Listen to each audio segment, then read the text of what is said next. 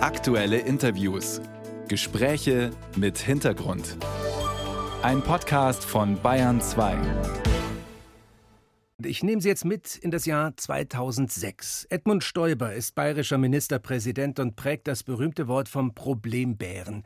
Gemeint war Bruno, ein Braunbär, der aus dem Trentino über Österreich nach Bayern eingewandert war und im Freistaat Schafe, Hühner und andere Haustiere tötete. Der Problembär musste weg.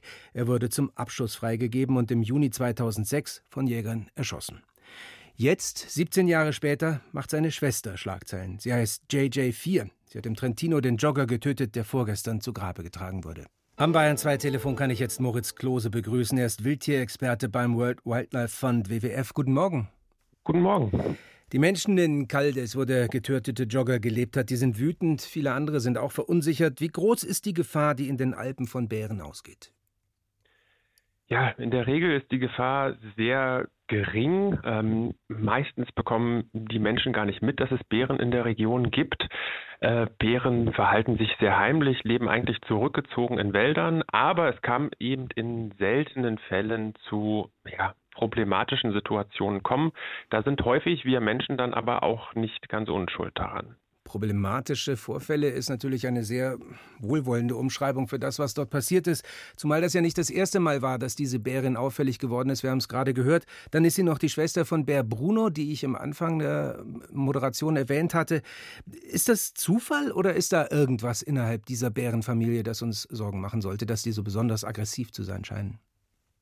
Ja, das ist natürlich ein tragischer Fall jetzt für alle Beteiligten, keine Frage. Ähm, man muss genau hingucken, was da, was da passiert ist, was die Gründe sind. Ein, ein Bär wird nicht als sogenannter Problembär geboren, sondern es sind eben häufig ja ähm, Sachen, dass äh, der Bär lernt zum Beispiel menschliche Nähe aktiv zu suchen. Ähm, und das ist wahrscheinlich in der Familie von JJ4 auch passiert. Wir hm. wissen ja, der Bruder war Bruno, die Mutter Jorka. Und damals schon, als Jorka aus Slowenien nach Italien gebracht wurde, haben Hotelbesitzer sie wohl angefüttert, äh, um den Touristen dort eine, ja, eine Show zu bieten.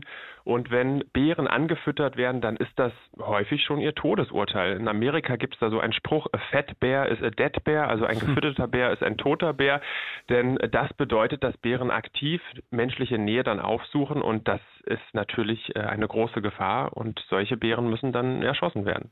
Ja, müssen die tatsächlich erschossen werden? Ich meine, den Lokalbehörden ist das ja nun zu viel des Guten. Der Präsident der autonomen Provinz Trentino hat gesagt, er will den Bestand der Bären dort mindestens um die Hälfte reduzieren. Ein Freund des getöteten Joggers hat Folgendes gesagt. Eh, ich denke, wir hätten uns nach den Vorfällen in der Vergangenheit anders verhalten und andere Strategien entwickeln müssen, damit so etwas gar nicht erst passiert wäre. Ja, nun ist tatsächlich das denkbar Schlimmste passiert. Ein Mensch ist tot. Also müssen die Bären abgeschossen werden oder gibt es eine Alternative? Es gibt eine Alternative und zwar geht es natürlich darum, ähm, ja, Präventivmaßnahmen, also Vorsorgemaßnahmen zu treffen. Und ähm, wir sehen das, es gibt ja viele andere Gebiete auf der Welt, wo Bären und Menschen äh, zusammenleben, zusammen die Natur nutzen. Ich glaube, es braucht eine bessere Sensibilisierung für die Touristen, für die Bevölkerung vor Ort. Wie habe ich mich zu verhalten, wenn ich im Bärengebiet unterwegs bin? Ähm, also, dass ich auf mich aufmerksam mache, dass der Bär weiß, okay, ich bin hier, ähm, von mir geht keine Gefahr aus. Auch äh, wenn häufig Bären vorkommen, ähm, zum Beispiel Müll, äh, Bären sicher zu lagern, dass also solche Situationen, wo Bären Menschen gezielt aufsuchen, erst gar nicht äh, entstehen.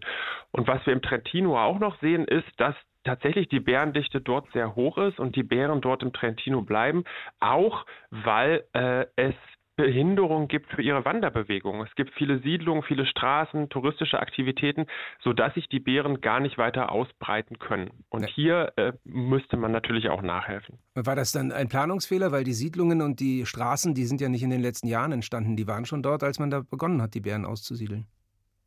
Ja, man weiß natürlich immer nicht ganz genau, wie, wie verhalten sich jetzt die Bären. Es gibt einzelne männliche Bären, die auch bis nach Österreich, ja sogar bis nach Deutschland gewandert sind.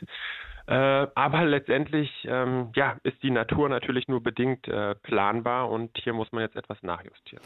Die Natur ist nur bedingt planbar, sagen Sie. Und wir haben ja jetzt erlebt, was passieren kann, wenn die Natur sich nicht an die Pla Pläne hält, die die Menschen für sie machen. Ganz grundsätzlich gefragt, warum müssen wir so gefährliche Tiere wie die Braunbären auswildern? Also es gibt ja einen Grund, dass sie so lange gejagt und auch verjagt wurden, eben weil sie so gefährlich sind.